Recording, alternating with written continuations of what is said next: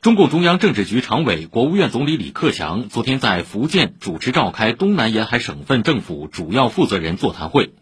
会上，福建省委书记尹力、省长赵龙发了言。上海市长龚正、江苏省长许昆林、浙江省长王浩、广东省长王伟忠通过视频发言。李克强说。东南沿海五省市要继续挑起国家发展、稳经济的大梁，发挥保障国家财力的主力作用，在做好疫情防控的同时，进一步打通产业链、供应链堵点，推动经济运行尽快回归正常轨道，努力稳增长、稳裁员。